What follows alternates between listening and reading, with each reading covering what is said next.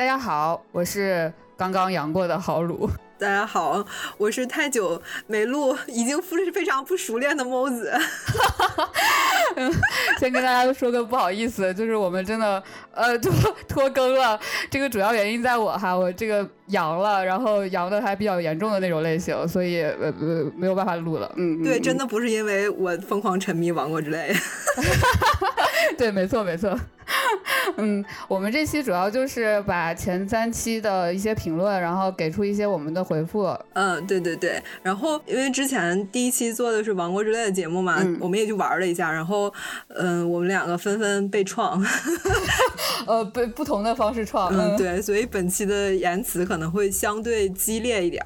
嗯，那我们就先从就是简评一下《王国之泪》开始吧。嗯，在回评之前，行，好，那我先来。行，你先来。嗯，就是最近咱们身边到处都是那种被《王国之泪》蛊惑的女人哈，她们基本上就是废寝忘食、不舍昼夜，然后呃，某书上全部都是这种《王国之泪》的视频。你你你是在暗示我什么吗？请问？啊，对呀，我们都是可以去竞选弱智吧的女人。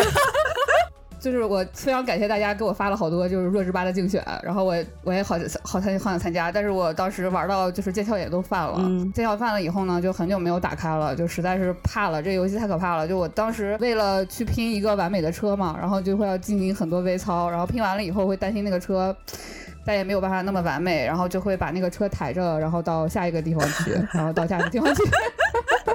但是其实真的很好玩吧？玩法设计上还是给一百分吧。满分十分哈，给一百分。但是这次剧情我要给负二十啊。你哎，因为因为其实真的没有什么变化，对不对？啊，我觉得不光没变化，他感觉还还还还退步了，不知道咋回事儿。任天堂肯定没听我们节目，就是说肯定是，嗯，不过他们听了可能也来不及了。嗯，先说说玩法吧，反正我觉得，嗯，玩法还是还是挺厉害的。然后，嗯，我觉得比上座有过之而无不及吧。但是，嗯，解谜的方面可能有点简单，比如说神庙那些，我更喜欢旷野之息的那些神庙的解谜。我也是，这座感觉可以逃课的地方太多了，你觉不觉得？我觉得是，嗯。但是我觉得他那个逃课也是为了制造一些话题，会有很多人去研究怎么逃课，然后什么的，然后就会录视频啊，然后分享啊这种。嗯，他是有意有意在引导这种感觉，我是有这种感觉吧。嗯，但是我觉得就是嗯解谜这种东西老逃课就没意思了。虽然说，嗯，确实。我觉得旷野之息上一座是是那种你有很多解法，每一种解法都会让你就是花一些小心思去研究它，然后怎么样？呃，王国之类的逃课，就觉得我逃课的话，你有没有看那个？有一个神庙，就是很多神庙就直接用一个炸弹花就能解，我觉得特别无聊。嗯，对，我觉得旷野之息没有这种情况啊，为啥王国之泪会这么做呢？我就不是很理解。而且它刷刷刷的。时间也特别多，就是比旷野之息要多一些。对，探索引导的部分可能会让人比较乐不思蜀吧。嗯嗯，确实确实，就说嗯那个引导部分吧。但是就是我们可能不会专门做节目再去讲这这边了。如果就是对塞尔达的，尤其是旷野之息和王国之泪这两座的引导呀，还有一些底层机制的设计感兴趣的话，就是呃大家可以自己搜索查看一下，叫涌现式设计。嗯，对，就是涌现嘛，它是其实是一个偏向学术的一个叫。法其实就是比较自然的一种呃生长式的一个很基础的设计思路，就有台有节目直接有讲的，他们是请了中传的两个教授吧，好像。嗯呃，而且涌现式设计是一个嗯怎么说一个非常经典的有教科书式的游戏是就是设计形式了。然后我们在这里就是也不给大家献丑了。嗯，其实我更推荐大家去看看文章什么的，因为你光听的话其实是不太够的嘛。嗯，你看文章的时候可以配着图文，然后再加上你。自己的游戏经历，然后去体悟一下子。他那个开发者的访谈里面好像也有一些设计，但肯定是不不够深入的。对，嗯嗯。总之的话，对玩法上，我觉得我们可能就不太讲太多了，就因为你其实讲这些也是复述和化用别人的文章嘛，然后引用一些例子可能不太一样，就是一种对他人观点的一个翻译，所以可能我们就嗯不会讲这方面的设计思路了吧。然后如果大家有兴趣的话，你可以评论区呃说一下，然后我们可能可以搜搜就帮大家搜集一些资料，然后分享分享。啊，这种是我觉得是可以的，大概就是这样。嗯，玩法上是这样。而，剧情部分的话，我不是特别想评价，因为如果要评价的话，可能就都得逼掉了。啊，对，发一句 脏话点 JPG。嗯，对，而且我也不想就是车轱辘话来回说，很多东西我们其实，在第一期那个旷野之息那部分已经说过了。我真是已经受够了，就总是在消费女性苦难那种剧情。就是因为《王国之泪》的剧情，我真是被我被我创到差点玩不下去。我上一个我想了想啊，就是上一个我因为剧情玩不下去的游戏还是《异度之刃二》，你知道吧？就是可能那这个程度真的是 玩《王国之类》的感觉，有点像是看爽文吧。它是挺就是玩的是挺爽的，然后你要深究其中的内涵，或者说是一些故事层层面的东西，可能嗯真的不是。让我不是特别，哔哔哔哔，孟孟子老师竟然自己逼掉所有的话，但我都听懂了。网络之类很多剧情的桥段，其实都佐证了我们在第一期节目里的想法。然后陆续的话，我们会在就是接下来的回评呃内容里面去讲这个问题。家人们真的非常惨，因为我是买了游戏的电子版，加上。典藏版的双版本的游戏，然后还有《王国之泪》的限定机，然后手上还有一个 NS 的那个《王国之泪》限定 Pro，就哎，他们都在提醒你这什么？对，因为我非常非常喜欢《旷野之息》，嗯嗯嗯，所以我这次就想着，就是这次就多花点钱给我喜欢的作品嘛。然后现在就是真的很尴尬，我头都要被任天堂撞飞了。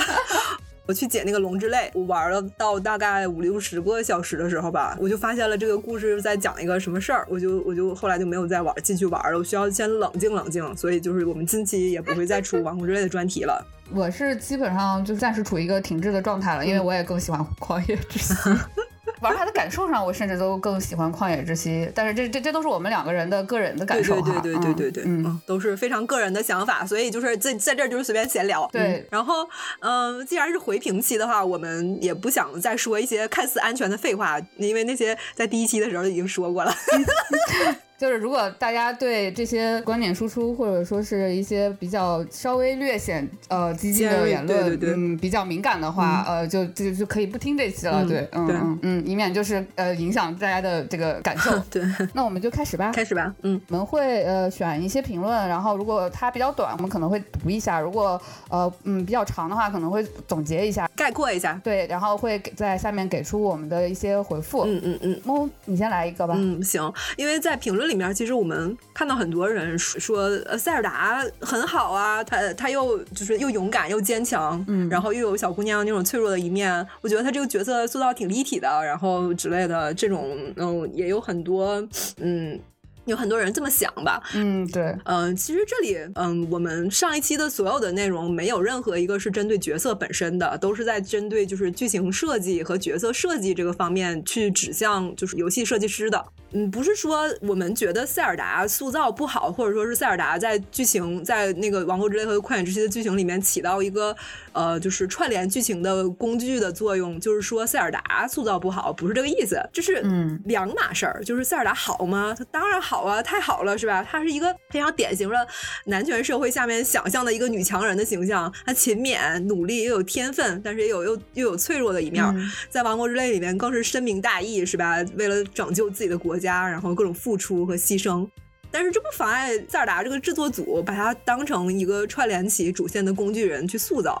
呃，续作的塞尔达更是佐证了《旷野之息》里塞尔达他是作为一个嗯为剧情服务的一个角色去创作的。嗯，比如说像我们上期里面提到的，他对那些古代科技感兴趣的设定，在新作里面完全没有任何一个地方提及了这件事儿。嗯，对，嗯对，因为在是《旷野之息》里面的剧情需要一个人去引导林克去接触古代科技，那他就得喜欢古代科技。那剧情里面需要一个为国牺牲的，那他就得为国牺牲。就是这个角色选择权不在他自己手上，在创作者手上，所以就还是怎么说呢？还是一个，你比如我们逆转逆转裁判那期里面有讲到过，说逆转裁判里面角色其实很鲜活，他是角色在自己去做自己的选择，去做行动。对，那塞尔达身上就是嗯，没有看到这一点。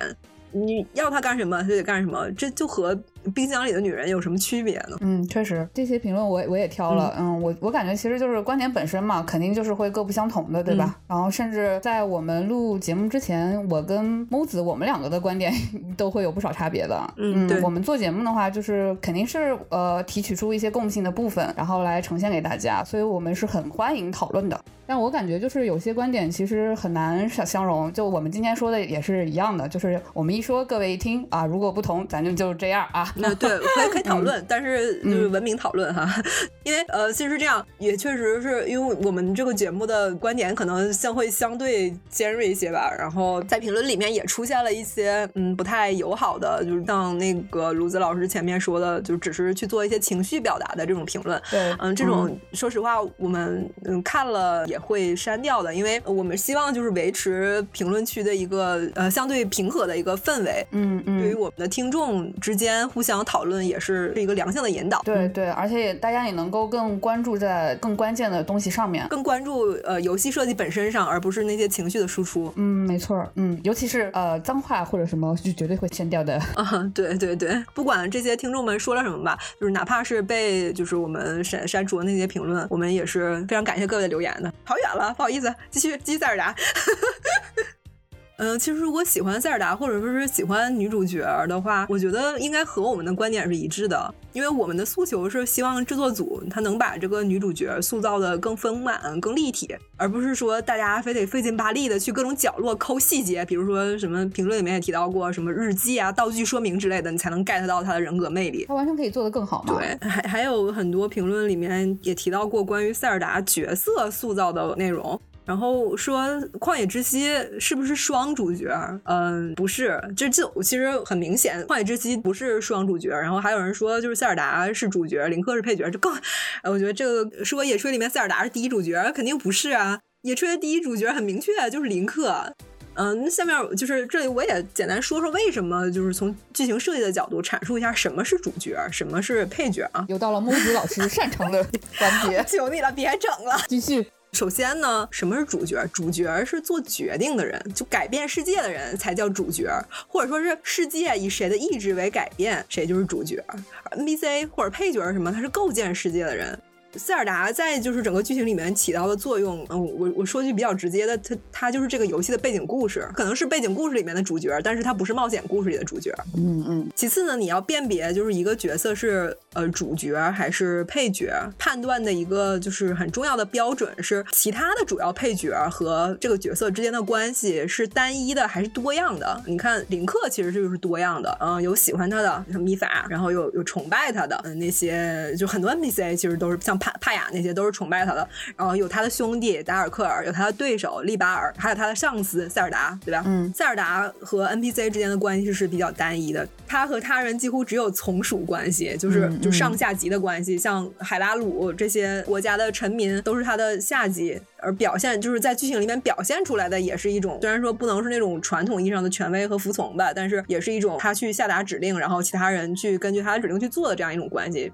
嗯，包括他和林克也是，还有就是他和老国王也属于一种虽然是父女嘛，也属于一种从属的关系。他其实和这个世界里其他的角色的关系是非常单一的。嗯，最后就是嗯，当对方解决一个问题的时候，这个角色是为了协助别人办成事儿，还是为自己能办成事儿？王类我就不说了啊，像野炊的话，很明显，塞尔达就为就是为了协助林克去击倒盖农，而林克是那个最终击倒盖农的人。你说塞尔达在什么城堡里面压制盖农一百年，是吧？那为啥不直接表现塞尔达和盖农英勇战斗的画面，而非要让就是林克去做那个最后一击呢？是吧？嗯。我们上我上面说那个一二三的这种理论形式吧，可能比较抽象。然后我下面举几个具体的例子，就是啥叫双主角故事，我就不说美墨这种了，就是美墨和美墨二都是非常明显的双主角故事。就是任天堂是日厂嘛，是吧？嗯，我们就以同样是日厂出品的游戏举例子啊。我现在开始比烂，怎么不是比好吧？我们可以参见一下《异度之刃三》里面，就是 Noah 和 Mio 两个角色这种设置的对称。呃，玩过《异度三》的人其实都知道，Noah 和 Mio 他们两个在游戏流程里面的戏份儿和作用是完全对称的。虽然还是有一些就是刻板印象和少许歌颂女性牺牲的情节，但是整体上还是称得上是双主角游戏的。Mio 在剧情里面更是充分的展现了他的智慧和勇气，然后也做出了属于他自己的抉择和判断。而且整个主线的故事其实核心上也都是以他为线索的。最终战也是米奥和诺亚两个人共同去作战啊！这里的共同作战是指两个角色都可以操控哈，不是说一个一个在那儿英勇战斗，一个在那儿递道具。嗯，上面说的是双主角的举例，然后举一个大女主游戏，就还是举日常游戏哈，就是 我们把它们放在同一个坐标系上来比较。我们可以参见一下《猎天使魔女》，就是剧情里面是围绕贝欧尼塔的故事展开的，角色关系也是围绕贝欧尼塔本人去塑造的，世界也是由她来拯救。最重要的，她是主控角色。贝欧妮塔这个角色，美术上虽然充满了南宁的要素，但是她是被按照主角去设计的。她甚至不是我们所谓的女主角，她就是这个故事的主角。猎天使魔女就是以她为英雄的故事。嗯，对，嗯，关于角色的问题，还有一些评论就是说，塞尔达系列传统上就是以林克为主角的，所以说这一座任天堂可能不会去颠覆这个传统，冒险去把塞尔达作为一个主角去设计。那当然能啊，这个很多游戏都是这么做的。你你比如说，我们上一期讲到那个逆转检视，对吧？那就是以那个御剑为主角，就不是已经不是程步堂是主角了。然后包括逆转四五六也也是有非常大的改变的。如果任天堂真的想去做一个以塞尔达为主角游戏，他是肯定能做到的，就只是不想做而已。嗯，然后如果说大家真的想去看一看，就是塑造的比较丰满的塞尔达，想去呃了解这个角色的故事，想去更深入的对塞尔达这个角色做一个解析的话，我比较还是比较推荐去玩《灾厄启示录》。嗯，因为我我之前其实是被《王国之泪》的剧情给 创到了嘛，又重新去看了一下《无双》的剧情，复健一下。对，然后我就被治愈了，真的。因为在那个，我觉得里面有一个很很优秀的点是，呃，就是《灾厄启示录》里面是有，嗯，塞尔达和就是海拉鲁的王后塞尔达的妈妈这样一个血脉连接的点去设计的，就这个点其实挺优秀的。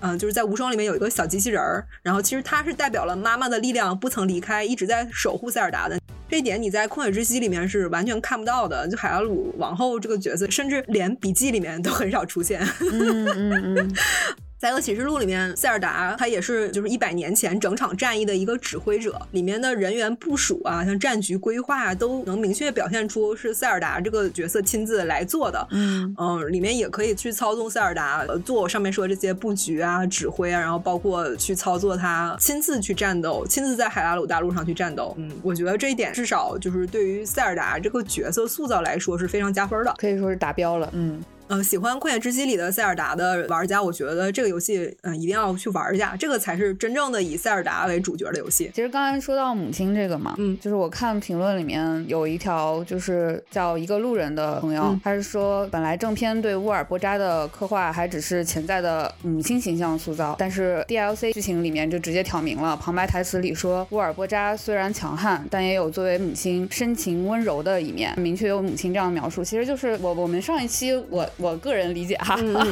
哎，呃，我个人理解，咱们上一就是咱们的这个旷野之息这一期的主题，其实就是探讨一个女性的自我嘛。你被赋予了太多东西，比如母职啊、妻职这些东西，它对于女性的束缚和压抑，就是你是难以想象的。这些作为母亲、妻子的人，就是他们这些人，他们的生活在这个过程中间，它发生了怎样一个可怕的一个变化？所以，就比如说像塞尔达的妈妈，她就被隐身了嘛。嗯，对。这个朋友很感谢你在我们第一期不成熟的情况下，竟然听懂了我们的主题。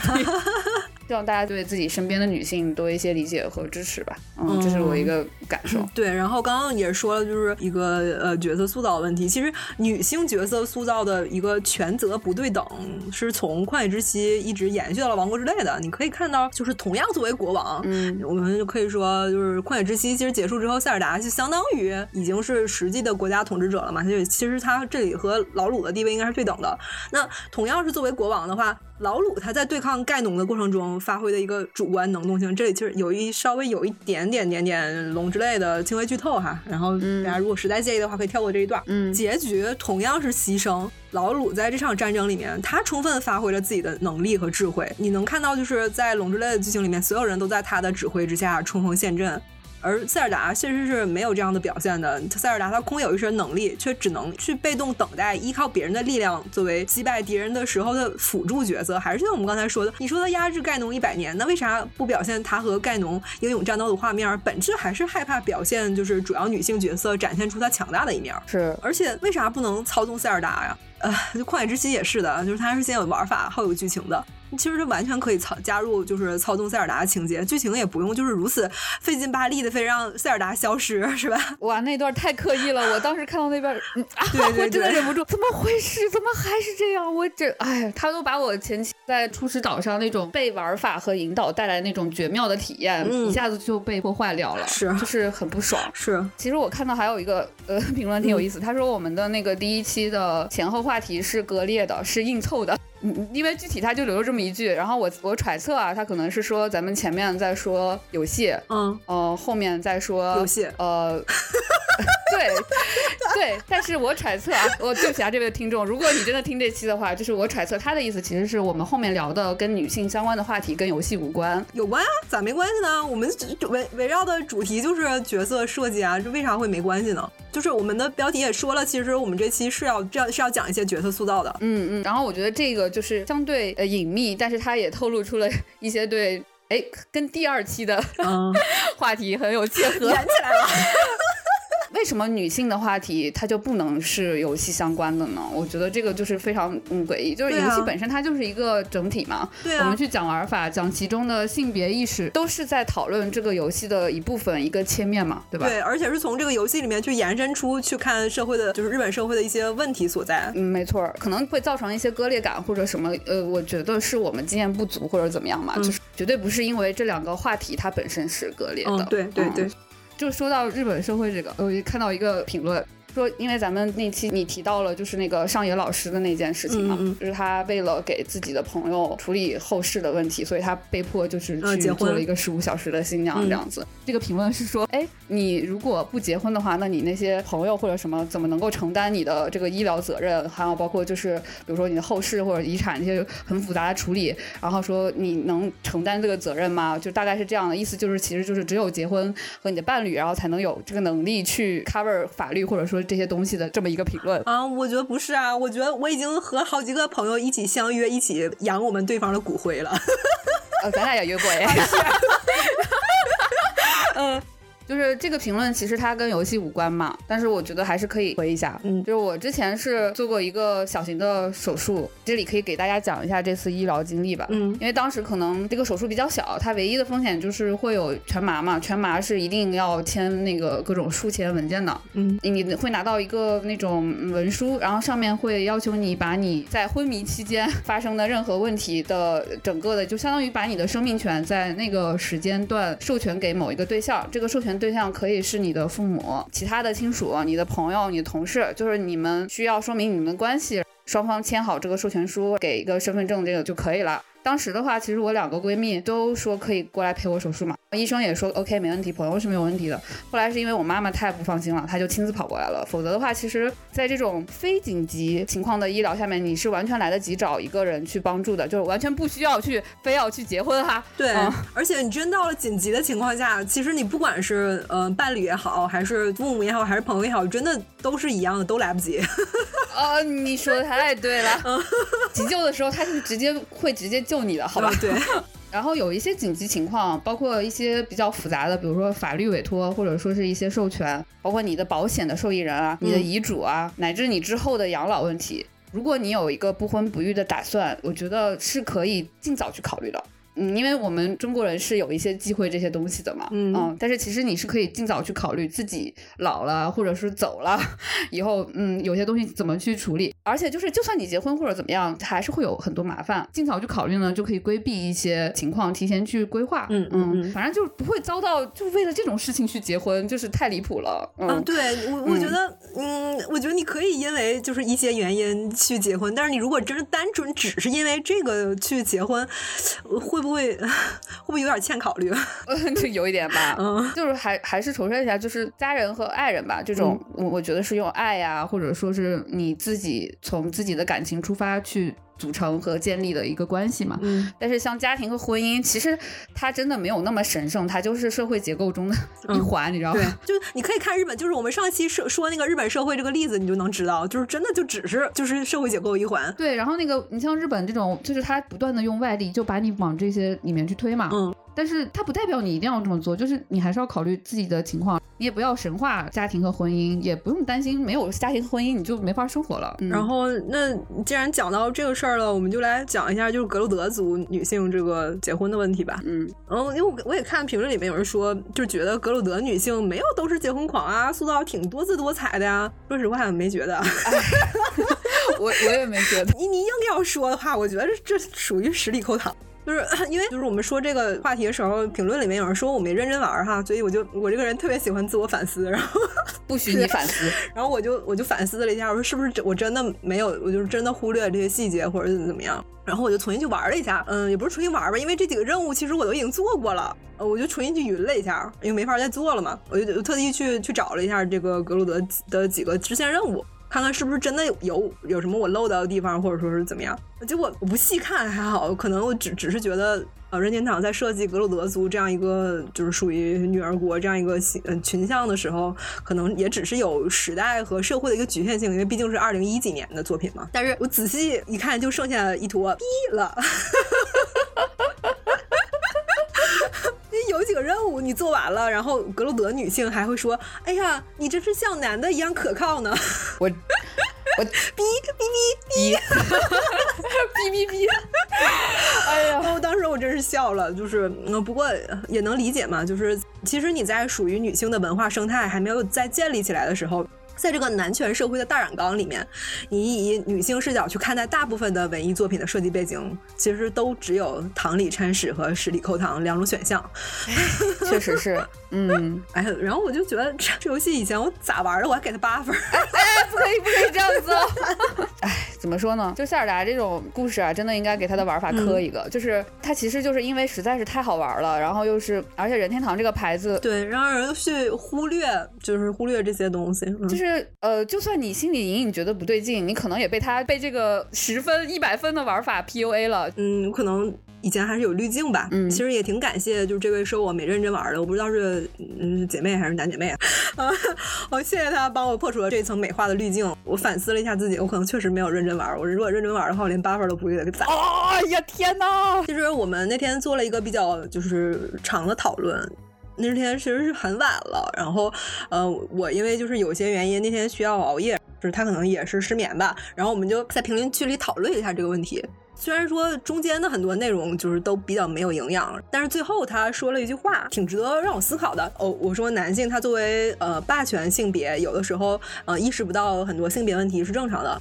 然后他回了我一句，他说：“那女性作为弱势性别，过度敏感也是很正常的。”我觉得这个观点是很值得说一下的。嗯，你自己都已经知道，呃，女性是弱势性别了，那你遇到不舒服的时候，你还要去反思，是不是你自己太敏感了，去合理化这种不平等？那可能你真的会就是越来越麻木，最终丧失这种感知不平等的直觉。嗯，总之，我觉得觉得我们太敏感的各位听众吧，就因为我们是女性视角的游戏博客，就我们都不敏感，那你难道指望有台敏感吗？是吧？嗯，其实我觉得我们要像很多男性对游戏里面所谓的政治正确的那种敏感一样，对性别歧视就敏感。嗯，没错，就是你其实你现在感觉到有一些刺痛啊，或者什么，就证明在咱们在觉醒嘛。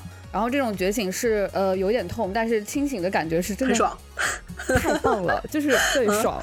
所以就是如果你出来了，然后你觉醒出来了，然后你发现好似乎好像别人都在说你好有点怪哦，你这有点太敏感哦，不是你的问题，是那些说你的人的问题，好吧？对，是那些人的问题，对，是他们没有觉醒的问题。啊，还是格鲁德族这样一个评论，就是说格鲁德族是不是走婚？不是，啊格鲁德族不是走婚啊。你与其说格鲁德族是走婚，它更像是那种男人，就是日本男性里面想象那种日本女校的感觉。嗯嗯嗯嗯，没错。嗯呃，虽然现在时代进步了，就是很多日本女校也是在以培养优秀的女性人才为目标，但是其实，在以前的日本传统女校里面，其实是为了培养合格的新娘而存在的。嗯，尤其是像格鲁德族里面有一个任务，其实呃，去让你去上一个恋爱课堂。这些呃，这些恋爱课堂其实里面很多内容都是教你怎样去讨男人欢心，或者怎样向男人示弱才能赢得他们的青睐一样。就是其实你在在这儿就能看出来，很多时候就是世界呃，在这个社会对于男性和女性要求是完全不一样的。就是男性获得女性的青睐的方式是展现他的强大，而女性要获得男性青睐的一个方式就是向男性示弱。对我这里就不展开说了，再再展开说就远了。听到这儿的话，你应该能感觉出来，对于两个性别的要求其实是不一样的。就是说到对男女的这个性别要求不一样嘛，然后有一条评论是挺有意思的，说拧都应该拧，就是说男拧女拧都拧起来。呃，大概是这样的一条评论吧，大家可以自己去评论区翻一下，因为比较长哈，这条评论我就不念了。然后这个观点其实挺有意思的，我部分赞同吧。嗯，因为我我觉得说实话啊，就是你过分的拧啊。或者是讨好受众，然后就会变成打月老师。打人老师平等的撞死每一个人，这也这也不是什么好事儿啊。嗯，所以我是部分赞同，就是尤其是在商业娱乐类型的游戏里面，但可能就是不是适用于所有游戏的，就是这个这种全凝视角啊，你你也是挺微的。我个人是对游戏看法，它不是一个单纯的艺术东西。就不是一个什么第九艺术或者什么的，它可能如果更成熟一点，更希望它能像电视剧啊、电影这种，它有很多类型的创作，就分化出不同的类型，有更商业娱乐的，也有更学院学术的，更文艺的，更独立的这种百花齐放嘛。你像这几年其实，呃，因为各种原因啊，独立游戏就非常红火嘛，然后你就会看到有很多那种呃思路啊，包括制作方式啊什么的完全不一样的游戏，就很有意思。呃，也是这条评论吧，然后我也简单说一下，就是关于女宁的问题。你要让我来说的话，我觉得男权社会是不存在女凝的。我们女生其实是可以把耽美啊或者乙女啊这些，就是相对所谓的讨好女性的作品吧，可以当成消遣。但是恕我直言，这可能不算是女性凝视，因为男性作为掌握话语权的性别，整个社会会要求就是现实中的女性去按照他们男性凝视中的标准去要求女性。但是反过来，你是没有这个社会基础的。什么时候呃，现实中男性开始按照女性的审美标准去去追求什么整容啊，追求八块腹肌啊，然后去追求宽肩细腰啊这些，你才能去谈所谓的女凝。现在还太早了。是，我觉得他这个对，所以我部分赞同嘛。我觉得这种观点它是可以适用于。某某些情况下，因为你可能需要一个语境在里面，就是所有 全宁的人知道你在全宁什么，但是也也挺有意思吧，这个观点。其实我我们看评论的时候，我会感到有一些评论就是说的挺好的，但是他没有什么我们去回复的余地 哈，就是嗯，就是就是他，因为大家讨论的都蛮好的，嗯，然后就是有一位叫呃 K K N Y 四 A 的朋友，这位朋友的评论我不评论，就是就是他的评论我我觉得没什么好说的，没什么好说的，但姐妹们在他的评论下面留的言啊，都挺好的，嗯，我觉得大家如果感兴趣的话，可以去翻看一下，就是看女孩子们是怎么去对对对考虑。这些问题，我觉得，我觉得就是我们播客下面能给我们留言那些女孩子，真的都说的非常非常好。有时候我都真的是觉得自叹不如。嗯，对对对对，嗯，好厉害。我们就抛砖引玉嘛，对对对，我们抛下来的砖能引到这样的玉，哎，太棒了，真是。对，真是我真是太开心了。对，然后还有就是，哦，我其实比较建议就是听我们播客的男性先去读两本女权的入门书籍的，要不然你其实很很难听懂我们在说啥，就是有一种鸡同鸭讲，就是呃对牛弹对我弹琴的。感觉，你，呃，我觉得可以套用一个那个互联网词汇，就是，呃，如果如果如果没有一个基础的语境的话，那可能我们不在一个同温层，嗯，也不是同温层吧，就是，嗯，不在一个不在一个位面儿。嗯，那那你有没有推荐稍微入门一点的书啊？又要开始推书环节了吗？我们这期还推吗？你随便说两句，就是还是那些女权入门书籍，真的挺基础的，你实在不行。就去看那个、那个、那个，去看一下波伏娃的，就是或者是上野千鹤子的，我觉得被说烂了，没啥好推的。嗯，倒也是，嗯，而且听咱们节目的姐妹们肯定都看过了，对，肯定都看过了啊。呃，你男生听到这里的话，就是呃，可以去看上野老师的《从零开始的女性主义》，它因为对话题嘛，就比较好看，嗯，然后很快就看完了。还有就是上野老师的《父权制与资本主义》的前几章吧。嗯，对，这里为什么就是都都推的是上野老师？因为呃，上野老师是东亚的一位女性嘛，其实呃，她说的很多内容其实是更贴合。我们东亚的社会环境的，有评有评论有姐妹们说，就是为啥不说一些更明显的男凝要素哈？嗯，一个是希望就是从角色塑造的角度去聊一些，呃，根植整个日本文化中的一个男权思维，因为这些内容其实是更容易被人忽视的。而就像嗯评论里面姐妹提到那种就是性骚扰的一个情节，或者说是一个呃更甚更甚者是那种就是有恋童嫌疑的情节。其实它是嗯更容易被察觉的。就是我们在玩游戏的时候，一下子就能感感觉出来这个东西是嗯不对的，或者说是是一种东亚文化下的一种非常过分的性别歧视。但是这个东西其实它呃只是一个支线任务，它更容易改改掉，也更边缘。但是不是说只要把这些内容拿掉，剧情就没问题了？这个东西从根本上它就是有问题的。所以说我们就是在和呃就是姐妹们聊的时候，能希望能聊得更深入一些。我看到那个豆瓣组里面有有姐妹在引用墨子老师的话，哎，呃也不是引用引用我的话吧，就是可能是就是引引用一些就共识，就是那个观点他他记住了呀。嗯，其实就是一些很显化的东西，其实只要是身为女性，你肯定能感受到嘛。然后我们是希望能够，因为能能有就是能有耐心去听一个一个将近一个小时的节目的人，他一定是对这些基础的东西有一定了解的。还有一句就是评论里面有人提到说，关于向下的自由，就是关于什么是向下自由呢？其实向下自由其实是一种嗯被男权社会鼓励的自由，就比如结婚的自由、随父性的自由。你这些你不需要去追求啊，你想干随时可以干，你想结婚结婚，就是你生个孩子，你想随父姓，那人家巴不得呢，是吧？嗯，你与之相对的是不结婚，或者说是你追求单身的自由，随母性的自由。嗯，这些其实是我们这个社会为了能实现性别平等，去需要去追求和需要去争取的。而我们在节目里面探讨的是，为什么文艺作品里面的虚拟角色会这么干，然后去探讨它背后的原因。因为虚拟角色的意志都是被背后的设计者定制的，这点我们前面也反复提到过。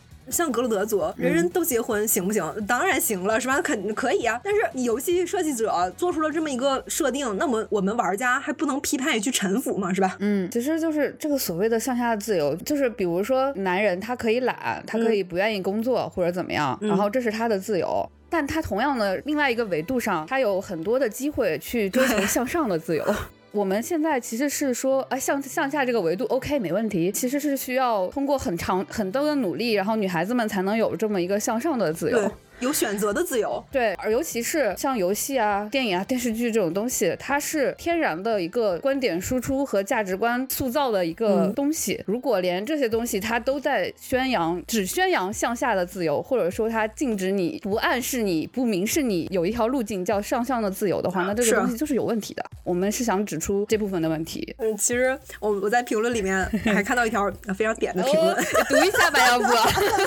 嗯嗯，没啥可读的，就是说说我们是田园女权。哇哦，请定义田园女权。啊，就是哦啊，我我我我想问一下这个朋友，就是说和就是田园女权这个称谓，它对应的是温和男权吗？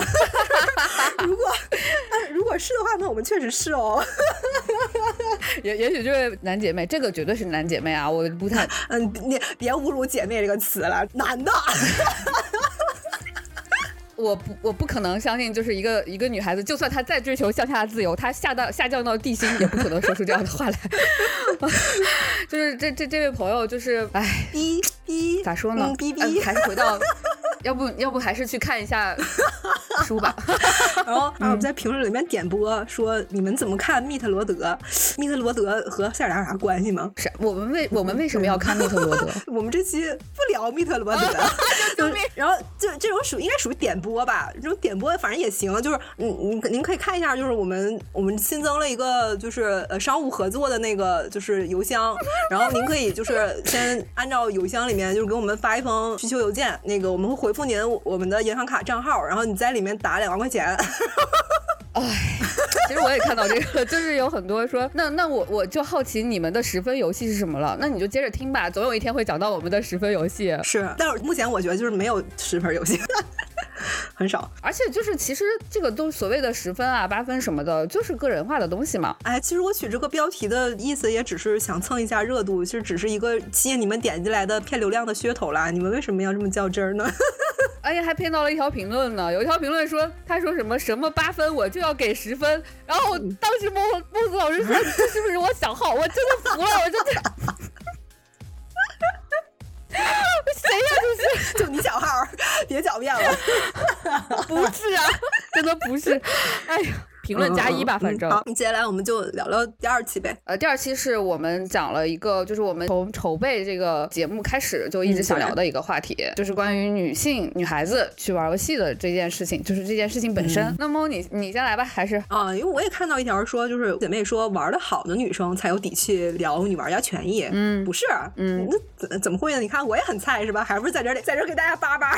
嗯，对哦，这我也有关注到耶。他说就是可能就是菜或者什么是原罪，这大概类似这种感觉，就是千万不要这么想哈，因为其实啊我们也很菜了。没有没有没有，我菜我菜。我猜，我猜，呃，不要，不要谦让了。嗯嗯，就跟刚才我们聊的所谓的向下的自由这件事情，呃，一样，就是他会说，其实选择辅助啊，或者说从属地位啊，其实是女性，呃，也是女性的自由吧。大概我我感觉是这个意思。有可能就是你菜了或者怎么样，如果你好了，你就可以去争取。不是这样的，每个人都有争取他的权利。嗯，对，不是这样的。有一条其实说的相对比较清晰，就是他观点表达是比较清晰的啊，就是不是说完全赞同这个观点，就是他是说个人感想是因为男性。倾向于维护自己的利益，比较看重于权力的所属吧。然后女性更容易倾向于建立关系和维护关系关系利益。这两种倾向，其实我觉得都可以吧。就咱们肯定是都可以的，都是很正常的选择啊。如果单纯有人因为你倾向于去自身的利益，然后就判定你这个表现欲过旺啊，或者什么不愿意呃辅助人啊，或者怎么样，那那这种人坏坏哈，咱们不要跟他玩就行了。坏坏还行。但是我们上一期的观点就是，呃，跟这个这个观点相悖的地方在于，有很多的女生她们是没有机会意识到她还有另外一种选择的，就是她她就是所谓的结构性的排斥嘛，她用一些很大众化的框架性的预设，包括《王国之泪》和《快乐之息》去做那样的故事，或者说呃电影啊，或者是书籍啊，把女性这么一个群体尽量的、尽量多的、尽量合理的 定在了某个倾向上，就是某个单一的倾向上，就比如说我希望你去辅助，然后。很多女孩子她没有机会知道 另外一个倾向，你可以不辅助。其实我们是希望大家都有机会能够去去做这件事情，做自己想要的东西。像我像像我玩 M M O，其实我一开始是喜欢喜欢玩 T，然后后来我就喜欢玩奶妈了。就是我，但是我自己是是因为我自己很享受这个过程。你奶奶所有的人嘛，然后对方只有一丝血皮了，你把他救回来，他就会喊你一声妈。这种快感啊，就是嗯，就是还是蛮蛮好的。但是这个是我体验了别的东西以后，我都体验过了，然后我觉得这个是我自己选的。就我我觉得大家在表达倾向啊，或者做出选择之前啊，多一些自我感受，然后尊重一下自己啊，就为自己去做选择。而且就是嗯，我们也可以就是不要特别着急的去审判对方。比如说有一个女孩子，她可能就是受限于某些原因，她可能就是只知道在她的意识里面只知道其中一种倾向，这没有任何问题。可以去跟他聊嘛，然后他也许就会被你打开，就是你在他的心里面种下了一颗种子，他的人生也许就不一样了，对不对？对。然后，嗯，我看到评论里面很多人提到政治正确，就是说我们说我们内容就什么政治正确之类，我我们就是首先我们在这三期节目里面完全没有提到过就任何关于政治正确的话题。就是如果我们真的去讲政治正确这个事儿啊，就不是现在这个画风了，我们就不存在了吧？然后，呃，你之所以为什么会觉得我们就是在讲政治正确这个事儿，就是因为游戏圈里面啊，现在其实已经被男性把持话语权太久了。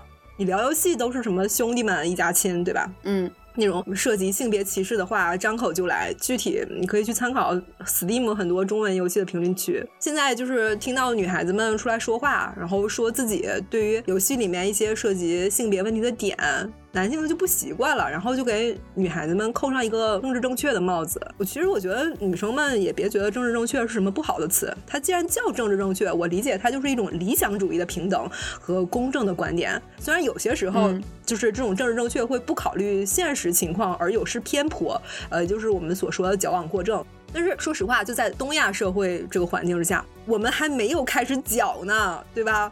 怎么何谈过正呢？差得远呢。其实感觉政治正确这件事情，它其实现在是狭义上来看，它不包括对女性的。这里是我个人的感受哈。狭义的政治正确，包括呃文娱作品里面经常被拿来批判的政治正确，它甚至不包括在女性权益上的平等，因为它集中在少数群体上面嘛，就 LGBTQ 啊，女性不少啊，女性是一半呀。我觉得离政治正确还远得很我们就。就是只是我们只是在就是聊平等这个话题，就是根本都没有到政治正确这个层面。对，嗯。然后还有一条评论说，在反驳我们的过程中，他提到了古代男性是不被允许去享乐，或者说是不能享乐的。我觉得这个观点从根本上就是错的，就是在古代上层阶级有一种叫君子六艺的东西，嗯，它其实是一种变相的男性上层社会的一种娱乐，而在文化阶级里面也有对诗结社，呃，去青楼喝喝酒啊，然后作作诗啊，有美人相伴啊，这种这种风雅的，就是他们男性社会里面所谓的风雅的娱乐。而下层阶级还可以，我不说还可以花天酒地逛窑子，是吧？这种娱乐，这这些所有的所有都是把女性排除在外的。东亚社会它从古至今一脉相承的这样一个在娱乐层面把女性去排除在外的一个社会。嗯，就无论是过去的骑射呀、礼乐呀也好，还是我们如今的玩游戏也好，都是这样的。我感觉这个就是上层阶级啊，就是有上层阶级的玩法，下层阶级有下层阶级的玩法。但是普遍来说，不管是哪一个阶级，他的男性在这些事情上面都是被鼓励的，而且他永远能找到机会。但是不管是哪一个阶级的女性，她都有弱势。就比如说，就不说东亚了，你说欧美的那些老钱是吧？那些老钱的那些人，他们还开 party 啊，那些呃弯弯绕的东西，也是把女性排除在外的。他们的那些受了高等教育、藤校出身的贵妇，他们的呃娱乐也是有限的呀。他们主要的目标就是你要做一个好妻子，我需要你的时候要把你带出来，你要貌美如花，对吧？一样的，对。嗯，那我们追求的是，不管是一个什么样的东西，你有更多的选择。我退一万步说，就是令堂天天让你好好学习，是吧？也没耽误你去网吧啊。这种东西它不是说你上面不说，然后你就 就是你下面就不做的。这种东西是就是你有没有机会去做的问题。就包括哎，我们又要串到第三期，就是之前我听了一个挺不错。错的播客，就大家如果感兴趣，自己也可以去搜。就是它的标题就是“好女孩上天堂，坏女孩走四方 ”。就是我们要追求，我们有走四方的机会嘛，对吧？就是有一个有一个叫一个路人的这个名字，前面好像也听到过 这个 ID。对，但每一次的回复我都看的特别开心，因为他真的回的很好。就他提到一个很有意思的小事情，就是呃，说实话，我之前我都没注意到，就是他说 GBA 是 Game Boy Advance，是没错，就是你不说全称的话，你都不会发。发现它是 Game Boy Advance，不是 Game Human Advance，Game Children，所以这就是结构性的排斥啊。还有就是看到有一些大家的那个呃玩游戏的经历，就是会有一点点心酸。有一位姑娘叫一钩残月半三星，然后她的那个评论大概是说，她说她以前喜欢玩 T 嘛，她喜欢那种当全队爹的感觉，然后才突然发现，就是她是在把自己带入男性这件事情，可能感觉她是甚至有一些自我责怪在里面是。但我觉得真的不要不要自我责怪，因为我觉得你能反应过来就已经很厉害了。每个人都有这个过程，对，其实是我其实也是有这样一个过程的。对我以前其实，在没有觉醒的时候，也会很，你可以看出，就是我们现在在做做节目的时候，还会有一些就是我们被男权社会影响的一些就是词汇，很难免的。对我们其实已经在非常努力的去规避了，但有时候还是会自然而然的去，但我们这个会会慢慢去改改变，就是改正自己的这样一个。对，就是其实就是说。你在还没有觉醒，或者说你很多时候你接触不到的时候，其实是，但是大家不是傻子，你是能感觉到哪里不太对劲，然后为什么会这样？我有一种不满足的感觉，不够。你心里面作为一个人的本能在告诉你这件事儿不对，这是很正常的，所以你会不由自主的想要去掌握一个主动权吗？而且在社会环境不好的情况下，你怎么才能掌握主动权呢？就是去把自己变成男性，或者说是代入男性，对吧？然后去嗯，把自己像男的一样去跟男的去竞争。这是结构的社会结构的错。对，这个东西其实不是某个女孩子的错，这个机制的错，千万不要太自责吧。但是能反应过来真的很棒。以后的话就不会这样了嘛。就我借用一个电视剧，就是《大宋少年志》里面那个女主赵简，她有一句话。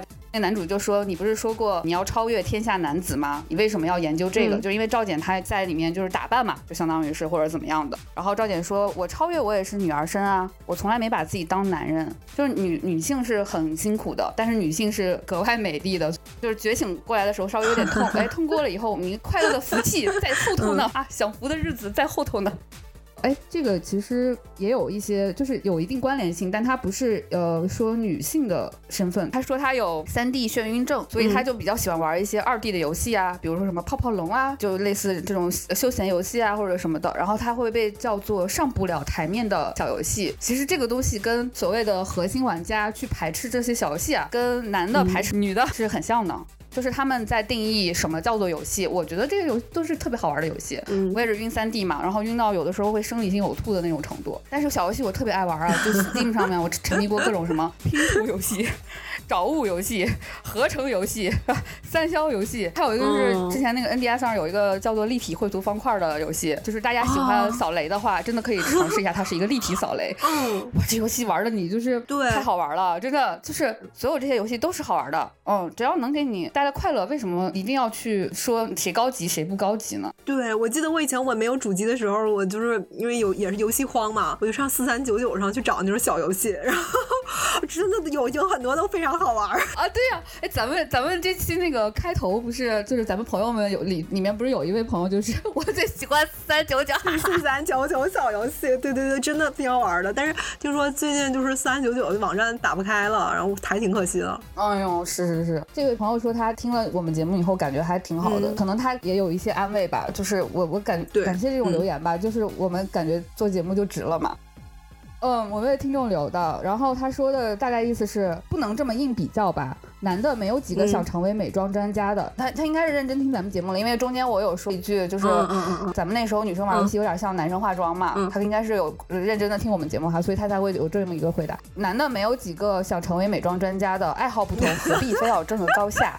哎，我现在要跟你 说一下，哎，首先不是杠，对，你可以看李佳琦啊。啊，就好多所谓的美妆专家都是男的，比如就是那个有一个直男变装的 UP，我很喜欢他，就是他嗯就是能把那个直男改造的特别自信的那种了。然后还有就是呃有一个、那个 B 站上有一个给家里大姨化妆的一个吉林小伙儿，然后这些都可以，嗯就是现在这都是现行的这些网红都可以搜到的。就算是这些你都觉得他们很 low，可能不算是没有代表性，那我们至少可以看到有一个大师。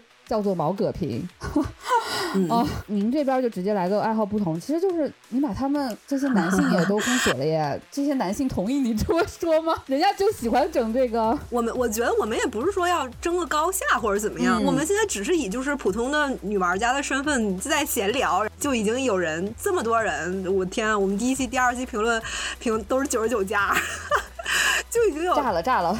对，就已经有这么多人感到不适了。那我觉得我们还要再多说点儿。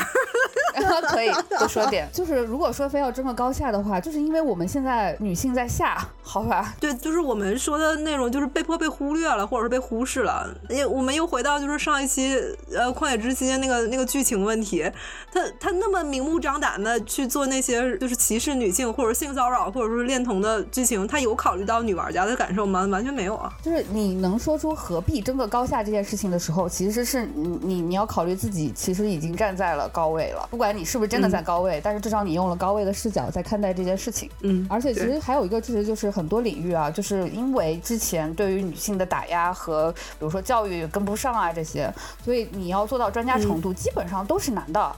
就不说化美妆了，妇科医生，嗯，之前也没有什么女性的妇科医生，连妇科医生都是男的。他你要到一个往上推人的程度，就比如我要把这个某个人推到高位的时候，他同等的能力下，他会选择推一个男性上去，很很少给女性机会。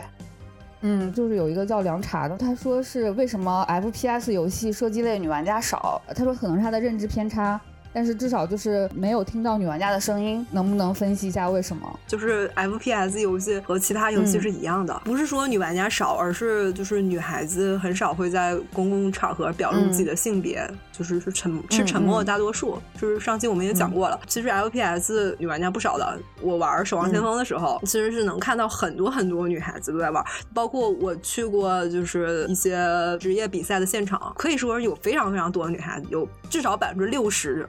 都是女孩子在现场为自己喜欢的战队加油助威。那些产品有女性玩家的数据存在，他们是选择性忽略的。其实，他一旦做车厢球立项的时候，就会说我们是针对男性的，所以他就会选择非常创非女性的 题材。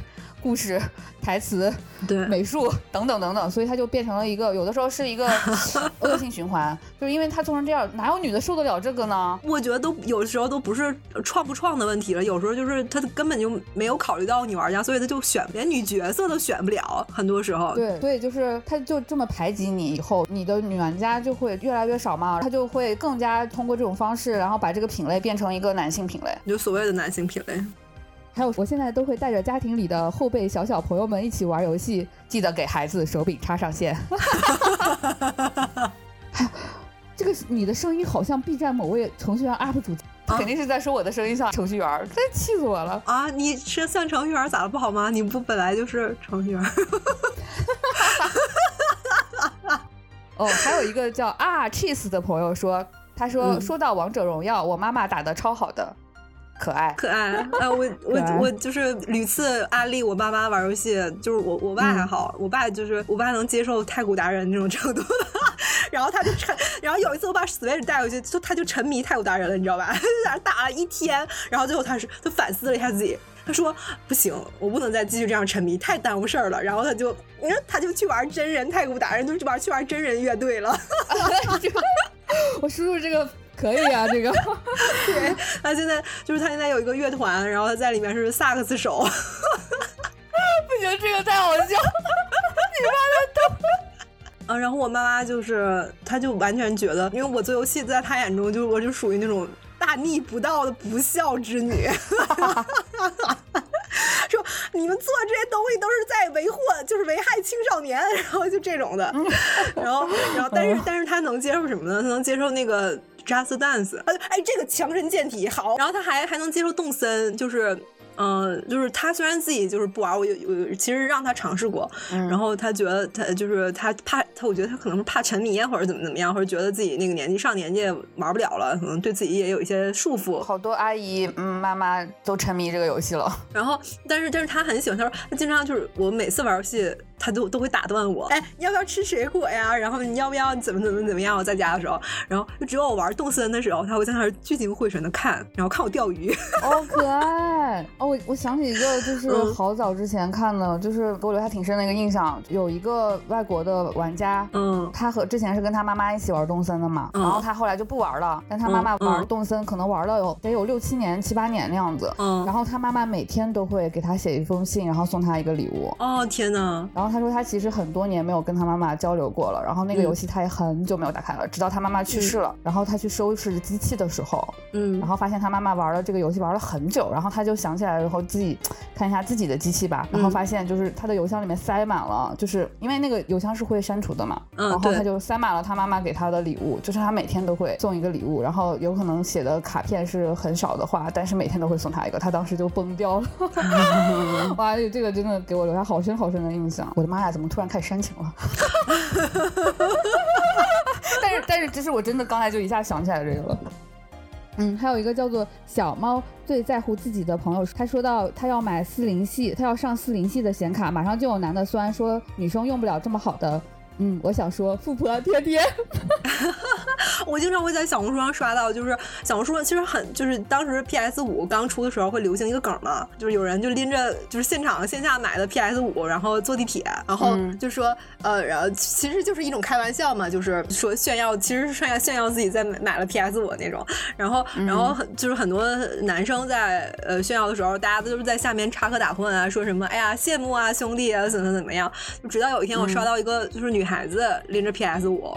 就是拍的发的小红书，然后下面就，哎我天，那下面评论真是不堪入目，很多人说说什么呃你玩的懂吗？是怎么怎么样的？还有说什么呃就什么只是什么装装样子啊，怎么怎么样的，或者说给你老公买的吧这种，哎我 我当时就非常哔哔哔哔哔，其实有一些 tag 打上以后就会。大幅的减减少，就是被男的进来看的那个几率。然后，如果不想看到那些嗯的评论的姐妹发小红书，可以打一些 tag，就一搜就会有哦。嗯，就比如宝宝辅食啊，还有对男、就是男性绝育啊呃之类的。可以。第三期就是有一位叫做 S C M 的朋友，嗯然后他说逆转系列的女性角色一直都很出彩，他印象最深的是《大逆转二》里面第一话，第一话是寿沙都女女扮男装那那一段，啊，我特别喜欢那一块儿，嗯我也特别喜欢那一集，嗯。我喜我觉得他就是为了朋友战斗，特别帅。就是他那个年代，你想他能上法庭就很厉害了。然后叫《辩护少女的觉醒与冒险》，就这一话，大家可以去回顾一下啊。嗯，他说的就是为好友辩护那英姿飒爽的一幕。嗯，对，嗯，开庭前他说寿沙都有一段经典的心理活动描写，嗯我从来没有为我是女儿身这件事感到如此不甘心过。这个嗯国家的法庭禁止女性，不允许女子站上法庭，法本应是人人平等的。对，他写的这段，我觉得嗯，真的很棒。逆转裁判其实它就是一种虚构的，虽然它叫日本，明显是嗯虚构的一个日本啊，包括它的社会或者庭审制度。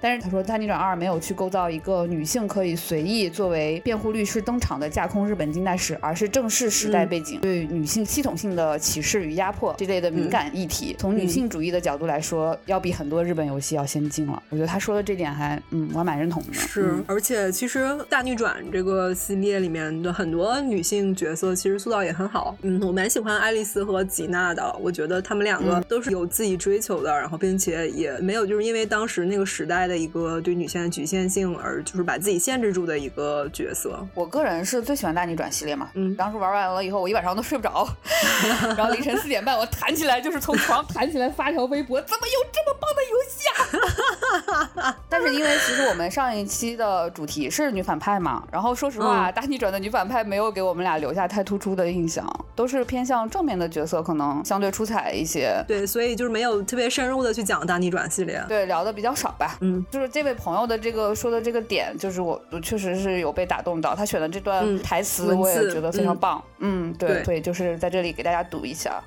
然后我看到一条评论有说提到关于千寻姐。嗯，说他很喜欢千寻姐，其实我也很喜欢千寻姐，但是因为我们这期呃说了嘛，刚刚说了是讲那个女性对手角色的，所以嗯没有太多机会去提千寻姐这个角色。我觉得我们有机会其实也可以展开讲讲。等四五六出的时候，四五六合集。